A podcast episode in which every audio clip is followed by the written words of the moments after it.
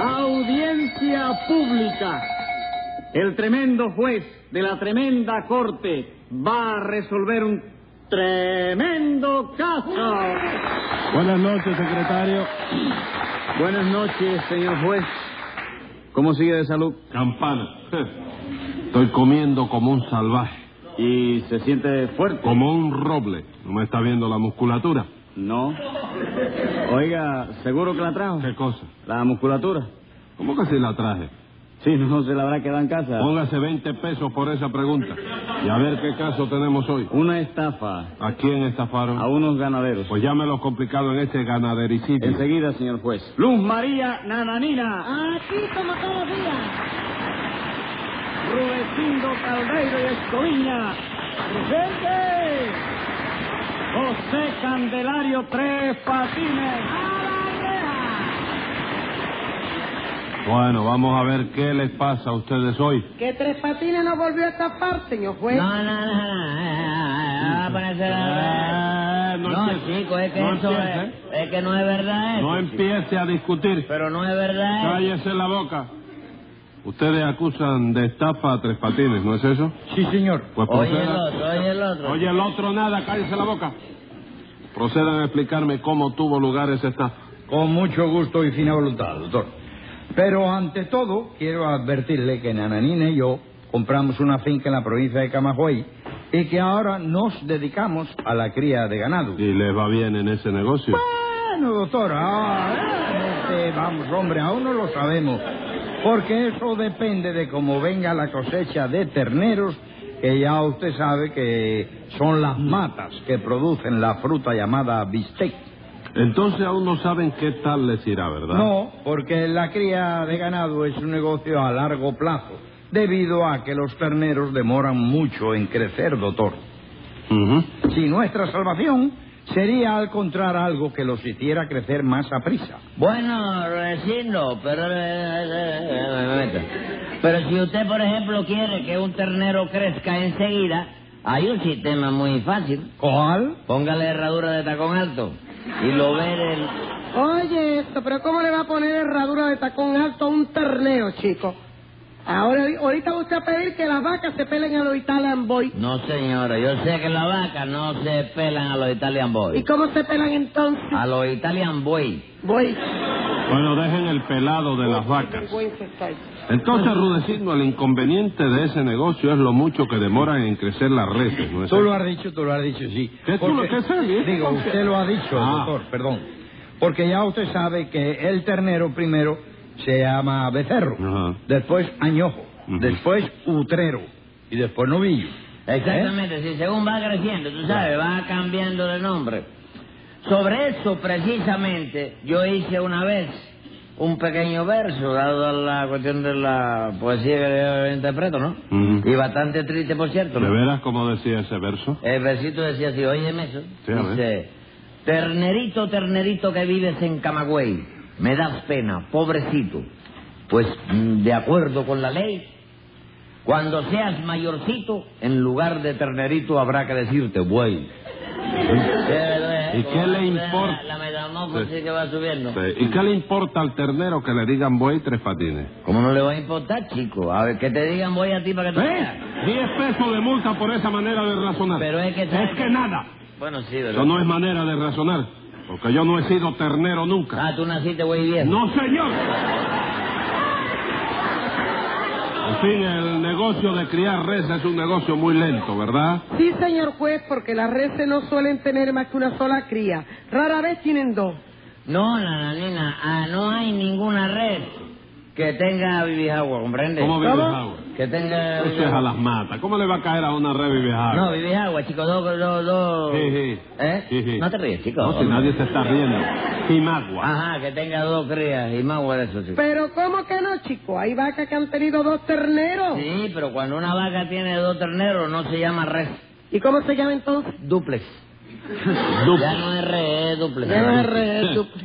Yo nunca he oído eso, tres patines. Bueno, porque eso es nuevo, chico. Eso lo aprendí yo en la finca de un amigo mío, que se dedica a criar ganado cebú y tiene una clase de carne, chico. ¿Quién? ¿El ganado cebú? No, no, ese amigo mío. Bueno, pero ve acá, esa carne es bovina. No, ¿qué va a ser bobina, chico? Es una rubia platinada Momento. ella. Momento, Pero Tres Patines. Esa carne es de falda. ¿Cómo no? De falda, de blusa y de todo lo demás, chico, adiós. Pero venga acá, usted está hablando de una mujer, ¿Y de ¿verdad? qué voy a estar hablando yo, chico? ¿De una mate mango? No. ¿Qué es lo que- Entonces, chico. Pero es que aquí estamos hablando de la cría de reses, no de la cría de rubia. Sí, pero es que mi amigo tiene también una cría de reses muy buena. En el lado de acá de la finca tiene la parte del ganado que no está criada aún, ¿no? Sino que se está criando. Y en el lado de allá está la criada. La parte criada. No, no, la criada de la finca, que está muy linda Sí. también, la muchacha. Cállase la boca, hágame el favor. sí. Se va a callar la boca le voy a poner una multa. Trigueña de oblicuo, Que ¿eh? se ca... ¿Qué ojo oblicuo? De así, de cortina, ¿no? ¿Eh? Trigueña chinada. Sí. De ojos grandes, Tú la rasgados. conoces, chico. ¿Cómo que la voy a conocerla? Es lo que usted me está detallando. La criada de la finca. ¿No es esa? Sí, finca, ¿eh? Bueno, bueno, cállese la boca. Siga arrudeciendo. Ese es el único problema que tiene usted, ¿verdad? Bueno, doctor, otro problema es el que el ganado, comprende, se enferma de cualquier cosa, sobre todo si bebe agua que esté contaminada. ¿Y cómo se evita eso, Rudecindo? Pues en los sitios donde el agua ofrezca peligro, hay que colocar un letrero que diga, ojo, no beber aquí. ¿Y eso para qué? ¿La vaca sabe leer? Bueno, doctor, la mayoría no, ¿Sí? pero hay algunas que deletrean su poquito y se lo avisen a las otras, comprende. Bueno, bueno, bueno, señor. ¿Y qué hacen ustedes cuando una vaca se enferma? Figúrese, señor juez, la curamos lo mejor que nosotros podemos, pero a veces ni nos enteramos siquiera. Claro que no, chico. La verdad es que en el campo debían poner casa de socorro para la vaca, ¿no? ¿Qué cosa? ¿Casa de socorro para las vacas? Claro que sí. Sobre ese asunto precisamente tengo yo otro versito muy triste también, ¿no? ¿Qué versito es ese? Es uno que dice fíjate. Pobrecita la vaquita que cuando se siente mal no puede ir a un hospital a que le den su sopita o su caldo vegetal, sino que sigue solita comiéndose la hierbita que crece en el platanal. ¡Pobrecita! La vaquita que se ha ponido fatal. Se ha ponido. Mire, Tres Patines. No, no, no, no, no, no. Estamos un circo.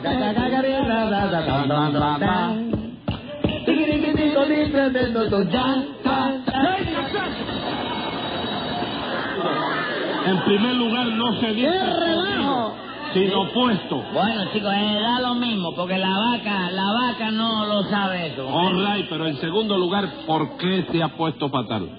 ¿La vaca no come hierba? Hombre, cuando están sanas sí, comen hierba, pero eh, enférmate tú y que te pongan a, a comer malo, a ver qué te pasa. 20 pesos más de multa. ¿Pero por qué, chico? ¿Tú no puedes enfermarte? Sí, pero lo que no puede es comer hierba. ¿Qué? ¿Te lo tiene prohibido el médico? 180 días. En fin, Rudecindo, ¿cómo fue la estafa esa? Voy para arriba de usted. Póngale 10 pesos de multa por esa cosa. Continúe. Muchas gracias, doctor. Nada. Bueno, doctor, pues eso fue que Tres Patines estuvo en nuestra finca viendo el ganado y nos preguntó si estábamos dispuestos a embarcarle para La Habana las reses que él nos pidiera por teléfono, remitiéndonos él al mismo tiempo la plata que valiera ese ganado, naturalmente. ¿Él se iba a gastar dinero en teléfono o le iba a pasar un telegrama? Bueno, él iba, creo que, a mandar un telegrama. ¿no? Ah, bueno, entonces no era teléfono. Hay que aclarar esas cosas para saber. Y ustedes accedieron. Sí, señor, como no, le dijimos que nuestro negocio era vender ganado Ujú. y que aunque no teníamos mucho dinero todavía, ¿comprende? Mucho Eh, dinero no. Usted me dijo a ganado. mí que no tenía mucho ganado. Sí, Bueno, hay dinero no necesitaba porque estaba en comencipiando a borrarle la finca. Bueno, Pero eso, María, para los puede haber embarques, una ¿no? contradicción después. Bueno, que yo le podía mandar cinco, seis o siete reses, sí, la podíamos mandar. Perfectamente. ¿Y qué pasó? Bueno, porque Tres Patines se fue y como a las ocho días, poco más o menos, recibimos un telegrama que aquí lo tengo precisamente y que dice así. A ver, léalo. Eh, Rudecindo Caldeiro, Ajá. finca El Toro Flaco, Camagüey. Remito plata ganado.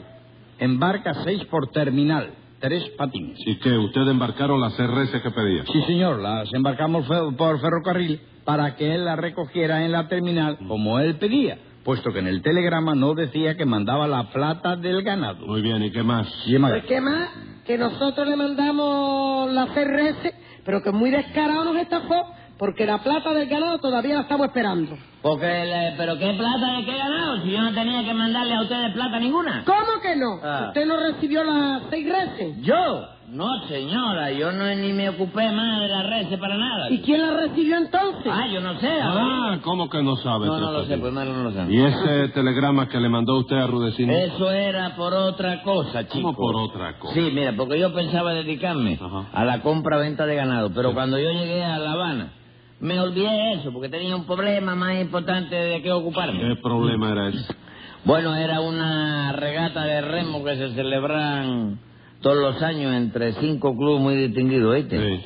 Y yo tenía que entrenarme porque yo pertenezco a la tripulación de uno de ellos. ¿De veras qué club son esos? Bueno, son los cangrejos de Carraguao, Ah. los erizos de Yegaipón, los tiburones de Pogolote, los calamares de pan con timba y el club mío, ¿Y cuál es el club suyo? los pulpos de tamarindo.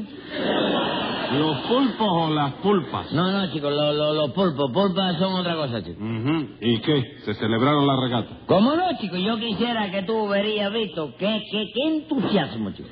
Oye, los pollitos no se podían contener y besaban a los ¿Y tunfiadores. qué? ¿A usted lo besaron muchos pollitos? Bueno, ninguno, chicos, porque yo llegué en último lugar, tú sabes.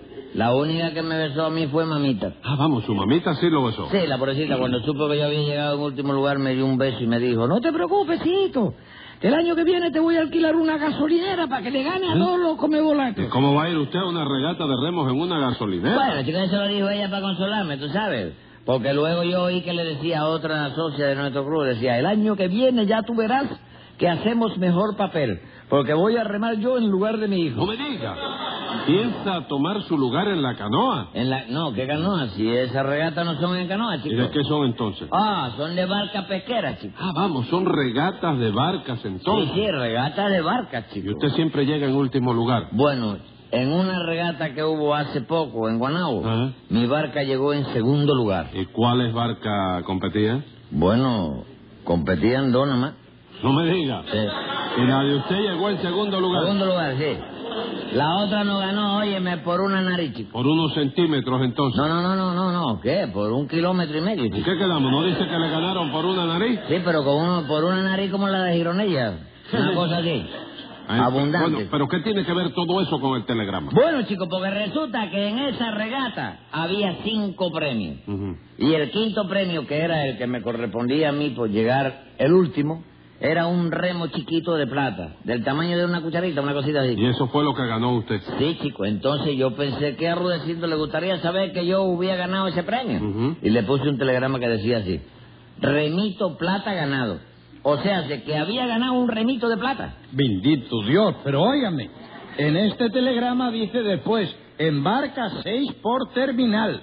No era que embarcaba seis por ferrocarril. No, Rudecindo, No. chico, lo que dice ahí es remito plata ganado en barca 6. O sea, en la barca 6, porque la barca mía es la número 6, ¿no? ¿Y cómo iba a ser la número 6 si no compitieron nada más que 5? Bueno, eso no importa, sean la que sean, a la barca mía, como llega siempre en último lugar, siempre le ponen el número 6. ¿Y esto por qué? Porque en los terminales, el número 6 es Icotea. No me diga. Por eso le ponen ese número. Claro, chico, y por eso yo le puse a Rudecindo en barca 6 por terminal, para que supiera por qué mi barca era la número 6. Bendito Dios, señor juez, hágame el Calma, favor. Rudecindo, no me diga nada. En fin, Tres Patines, usted no recibió ese rece, naturalmente. No, ¿verdad? chico, yo estaba en el asunto de la regata, ¿Y ¿comprende? qué? ¿Ya su mamita se está entrenando para remar el año que viene? No sé, chico, yo tú puedes creer que yo hace un montón de tiempo que no la veo, chico. No va por su casa. ¿Qué va, chico? Se pasa el día metida en el matadero. chico. ¿Eh? Con que en el matadero, ¿no? Escriba ahí, secretario. Venga la sentencia. El cuento no estaba mal y vino bien preparado, pero usted se ha denunciado con esa frase final. Pues por ese matadero a donde va su mamita va a pasarse un año entero encerrado en la lomita.